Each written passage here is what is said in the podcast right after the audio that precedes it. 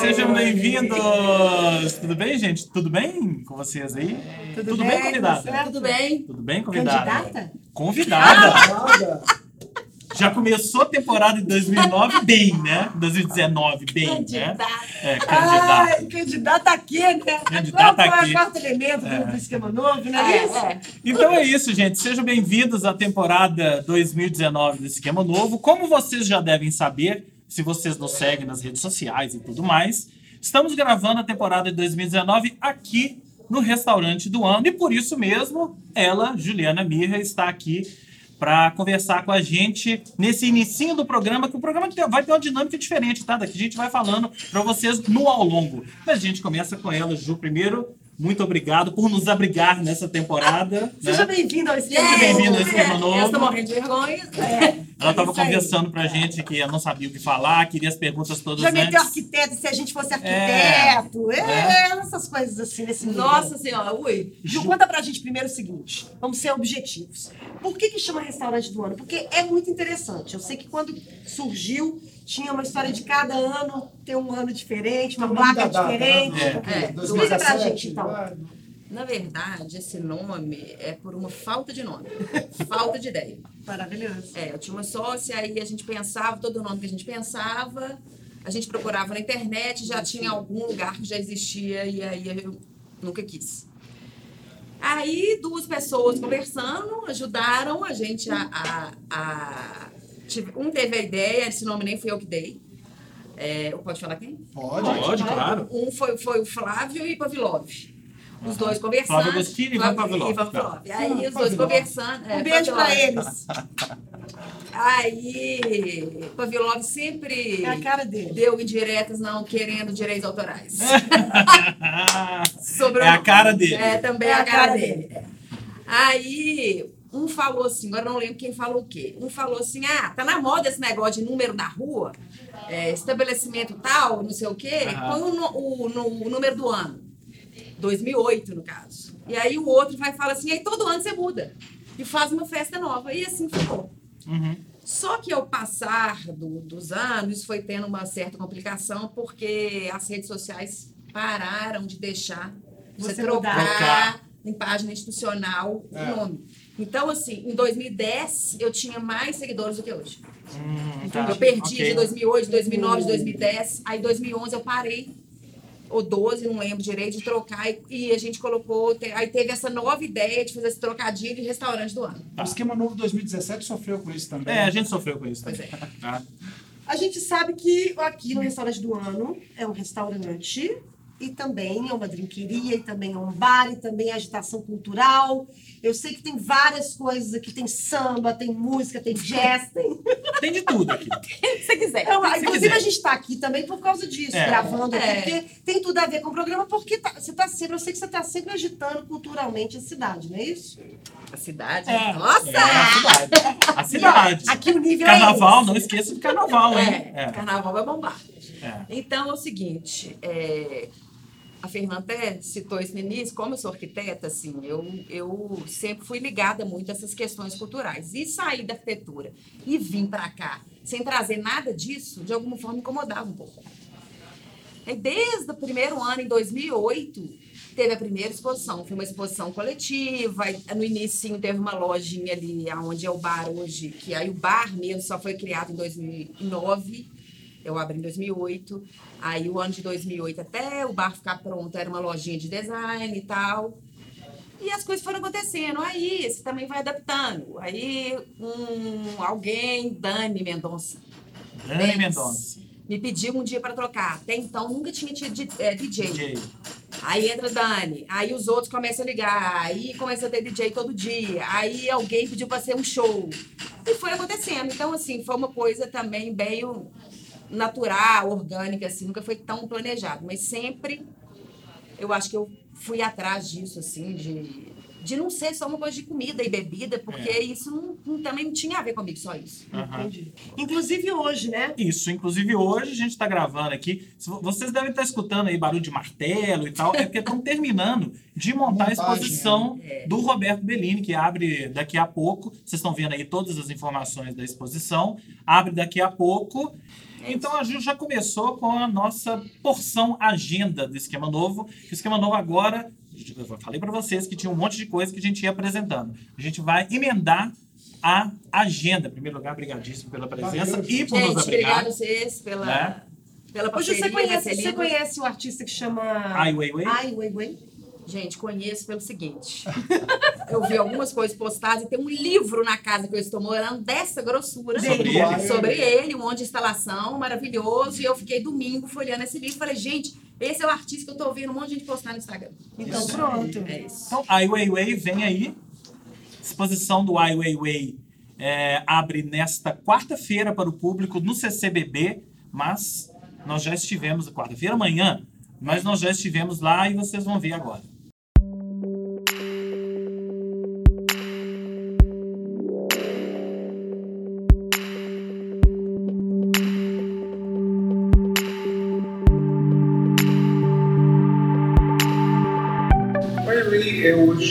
Nossos artistas contemporâneos, né, artistas visuais contemporâneos de maior eh, visibilidade. É um cara que conseguiu ultrapassar a fronteira apenas das artes visuais e, virar uma figura pop, uma figura ícone dos nossos filmes. E é a primeira vez que a gente vai fazer uma exposição dele no Brasil. eh, e ao mesmo tempo um, um processo que diz respeito a ativar o jeito Weiwei de fazer arte na cultura brasileira. Essa relação do contato com o jeito brasileiro e o jeito dele de produzir coisas originais no Brasil a partir disso. Isso foi muito forte. Esse projeto começa em 2010, quando, eu enxergo o trabalho do Weiwei, a possibilidade de fazer transformações sociais né, enquanto o- as obras de arte deles são de fato produzidas, ou seja, que elas já no processo causam uma, uma transformação no cenário. E esse projeto nasceu, na verdade, com a intenção de fazer no no Centro Cultural Banco do Brasil de Belo Horizonte, em 2012, 13, quando eu abri. É, e aí, porque o Weiwei foi preso, o projeto foi engavetado né, e ficou à espera. E agora, é, seis anos depois, né, sete anos depois, a gente está aqui é, tornando isso possível. Eu acho que o Weiwei coloca as coisas, ele tem uma irreverência, ele tem humor, ele tem uma, um espírito crítico e ao mesmo tempo ao mesmo tempo que é, fala de assuntos muito sérios, ele fala desses assuntos com uma enorme irreverência, uma capacidade de nunca perder é, a graça, o humor, a leveza e, é, nas histórias. E ao mesmo tempo que ele é combativo, né? combativo que também explicita o ridículo disso tudo. O ridículo que é a gente não ter liberdade de expressão, o ridículo que é, é, a gente não é, reconhecer que na natureza humana somos todos refugiados de alguma coisa. Né? O ridículo que é a gente não enxergar certos elementos sobre a nossa condição é, enquanto humanos juntos, ou seja, o quanto na realidade a gente precisa se entender enquanto uma única coisa, não como fragmento de outras coisas. O Weiwei é hoje um, é, uma coisa rara que a gente tem no mundo. São poucos artistas que tiveram o alcance e a notoriedade dele em vida.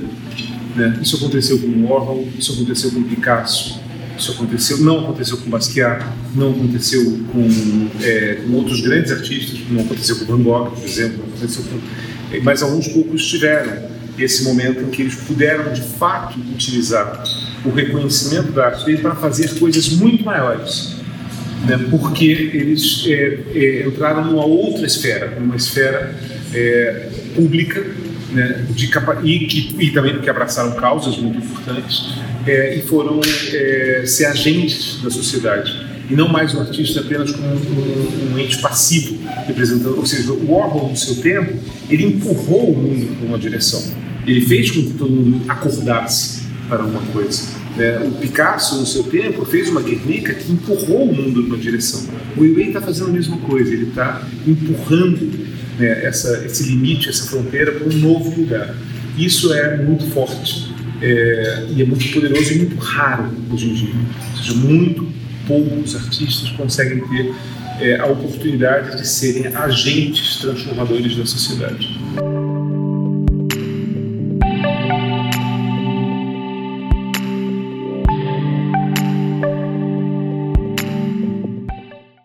Sensacional, não é? Então, a exposição, só lembrando, abre amanhã, fica até o mês de abril, até dia 15 de abril. E você tem mais informações sobre o próprio Ai Weiwei, né? É muito legal, a história dele é demais, né? Antes, só lembrando que essa exposição esteve na OCA, em Isso. São Paulo. Aham. primeiro, né? De outubro a janeiro. Uhum. E agora o CCBB é, recebendo essa exposição. Um cara que é, acima de tudo, ativista. Você precisa Artista falar. ativista. ati- artista ativista. E uma história de, de ativismo que começou com o pai dele, né, o Al King, queimando todos os livros da casa, livros de poesia, coisa e tal, para fugir da revolução cultural, da- do- das garras do governo chinês. Né? essa história. Por causa disso, ele, ele tinha nove anos quando isso aconteceu. Ele, a partir isso foi muito marcante, obviamente.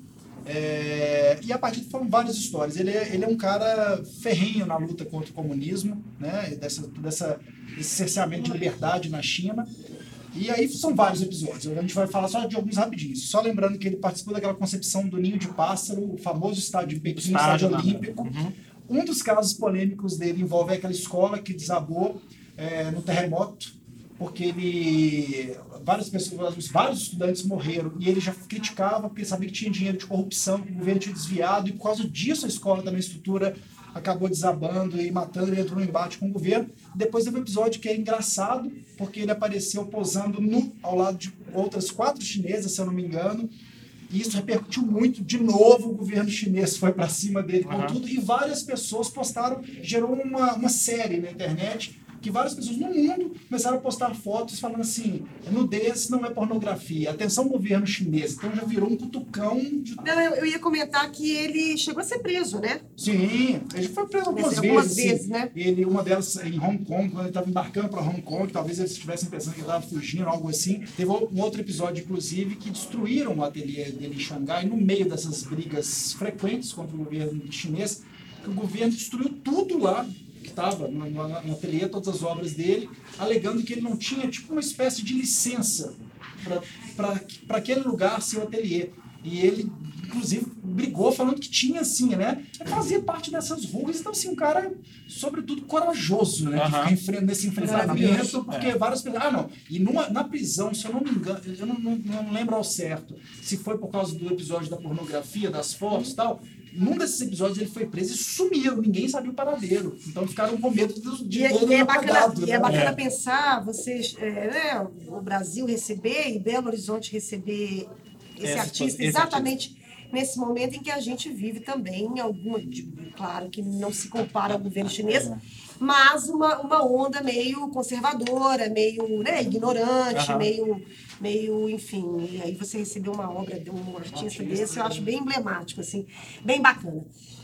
Continuando. É isso, continuando então o nosso agendão, as nossas, nossas dicas culturais. Eu começo dizendo que está rolando já desde janeiro, vai até agora fevereiro, o Verão Arte Contemporânea, que é super tradicional.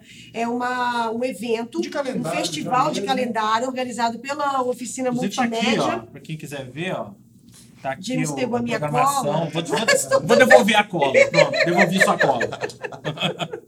O Verão Arte Contemporânea, ele tem artes visuais, cinema, dança, gastronomia, literatura, música, teatro e por aí vai. Vai até o dia 17 de fevereiro, em vários lugares da cidade. É só digitar verãoarte.com.br, que a programação está toda lá, vale a pena, porque é isso, é um evento de calendário, é um evento selecionado a dedo pela turma da Oficina Multimédia, que dispensa é, apresentações, e é isso. Outro evento de calendário para Belo Horizonte também, que vai até o dia 24 de fevereiro, que também já está rolando desde o começo de janeiro, é a campanha de populariza- popularização do teatro e da dança, com vários espetáculos. Também é só Que olhar lá no já site. tá aí há quantos anos? Ah, eu nem sei. Mais de Acho 20, que né? 30 anos. 30 anos. São né? muitos anos também de campanha. Escolha o seu espetáculo. Eu tenho um para indicar para vocês, especialmente Pra chamar de meu. para chamar de meu, que chama Os Outros, que é baseado na obra Entre Quatro Paredes, de Jean-Paul Sartre. tá, meu bem? É dirigido por Marcelo Duvalle, que já ganhou, inclusive, prêmio de melhor diretor por esse espetáculo. De 20 a 24 de fevereiro na Funarte. Também entra lá, preços populares. Fica a dica aí para vocês. Bom, eu vou cair no carnaval agora. Na verdade, o carnaval tá chegando, né, gente? É, eu vou falar de um evento pré-carnavalesco chamado Movimento Benedito. É isso mesmo, Movimento Benedito. Um movimento para inspirar, consagrar e receber o carnaval de braços abertos. Vai acontecer lá na Serraria Souza Pinto no dia 9 de fevereiro, próximo sábado. E vai ter Pena de Pavão de Krishna, Orquestra Atípica de Lhamas, Chama o Síndico e convidado especial, Nação Zumbi. Grande Nação Zumbi que tem muito a ver com o carnaval, hein? Sempre teve a ver com o carnaval, né? E tem a ver com a minha outra dica rápida, que é de música, que é o livro do Pedro de Luna. Isso. Ele está chegando à cidade para lançar o Mantenha o Respeito, né? A biografia da Planet Ramp, muito bacana.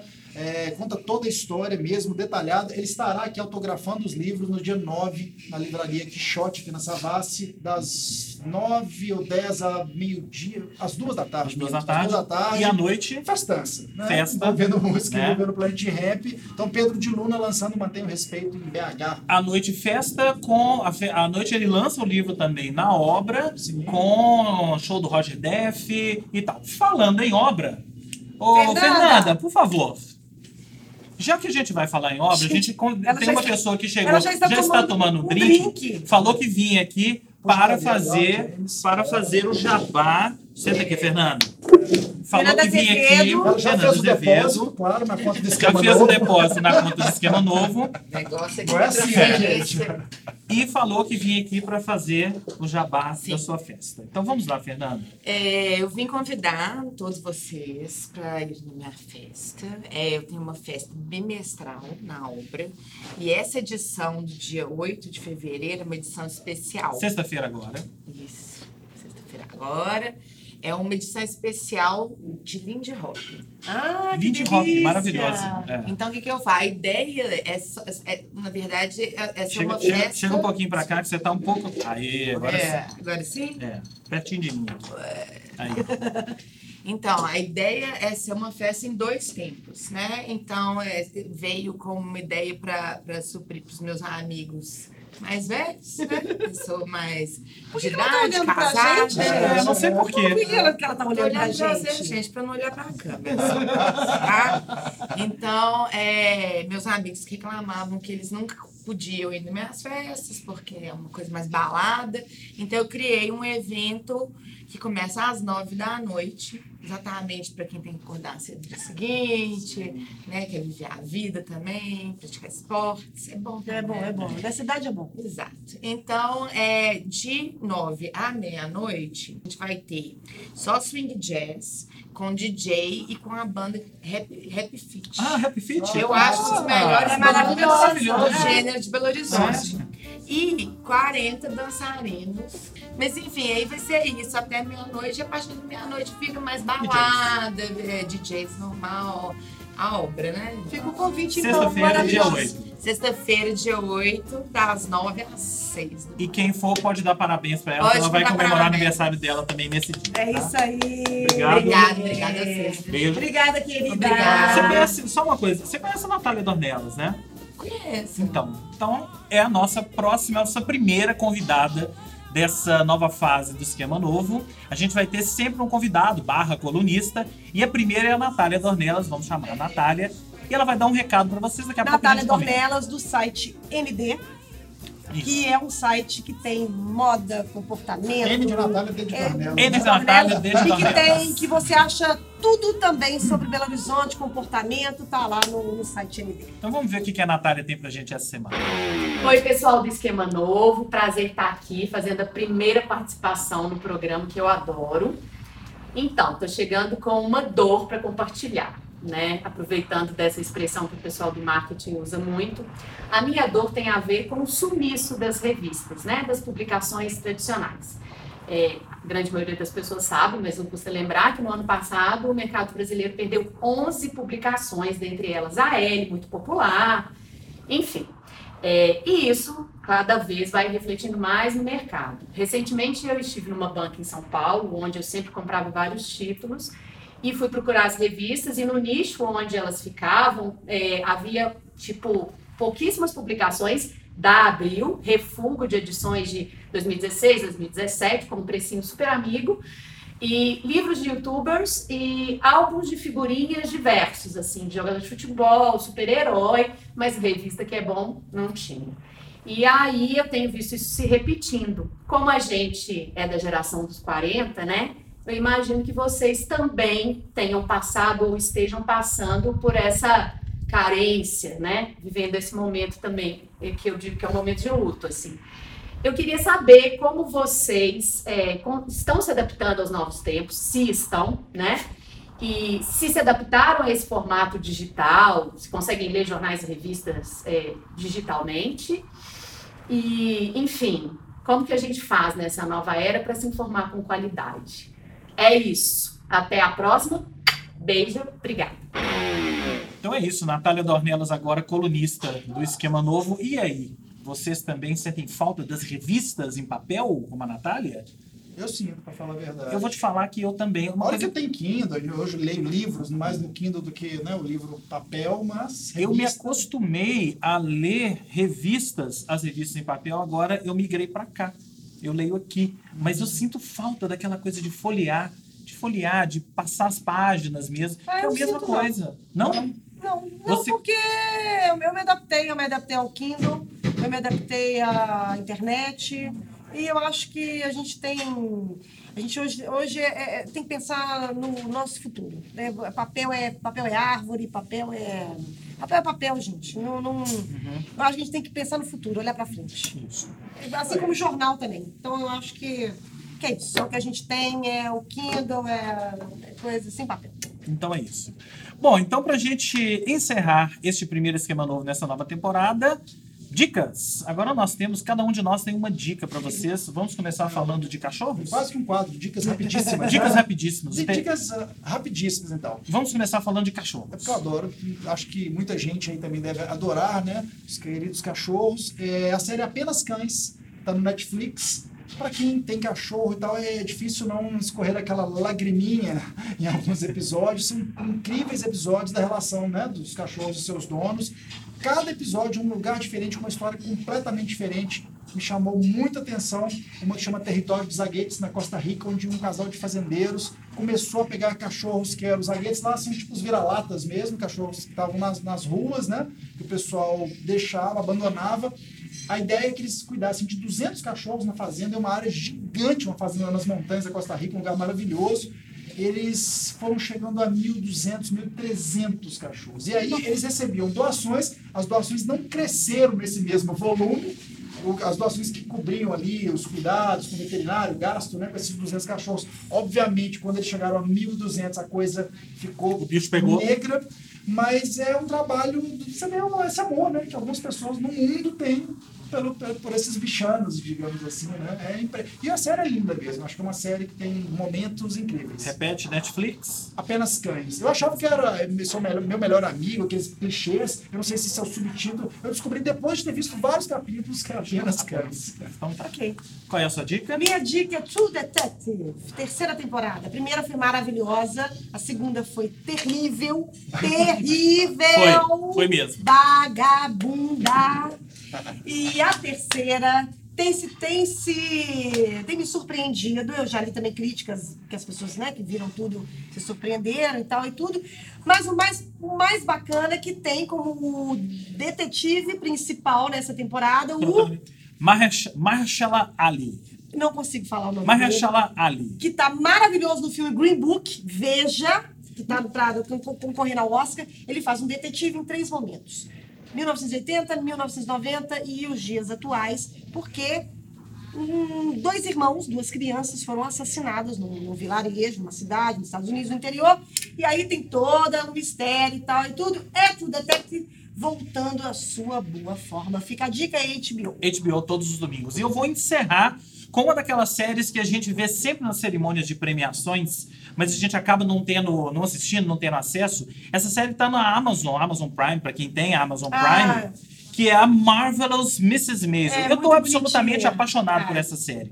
Nesse- ela tem duas temporadas E e a a, atriz é história. ótima, a né? atriz é ótima, Rachel Brosnahan, excelente, já ganhou o Globo de Ouro, já ganhou Emmy, já ganhou o SEG Awards agora. E a série é ambientada na Nova York ali da década de 60, né? É, ela é uma judia, filha de uma família judia, casada, e ela se separa, isso não é nem spoiler, tá? Ela se separa e ela é apaixonada por comédia, stand-up comédia.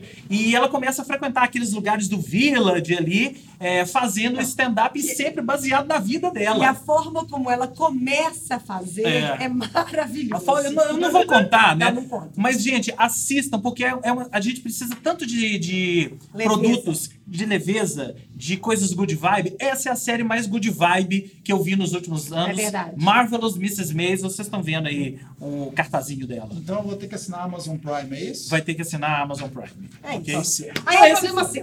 Então, sejam bem-vindos à temporada 2019 do Esquema Novo. A gente volta na semana que vem com mais dessa dinâmica aqui no Restaurante do Ano. E ok? fica o convite para vocês virem ao Restaurante do Ano participar da gravação com a gente. Toda quinta, a partir das 18 horas aqui, ok? Beijos e Tchau. abraços. Tchau.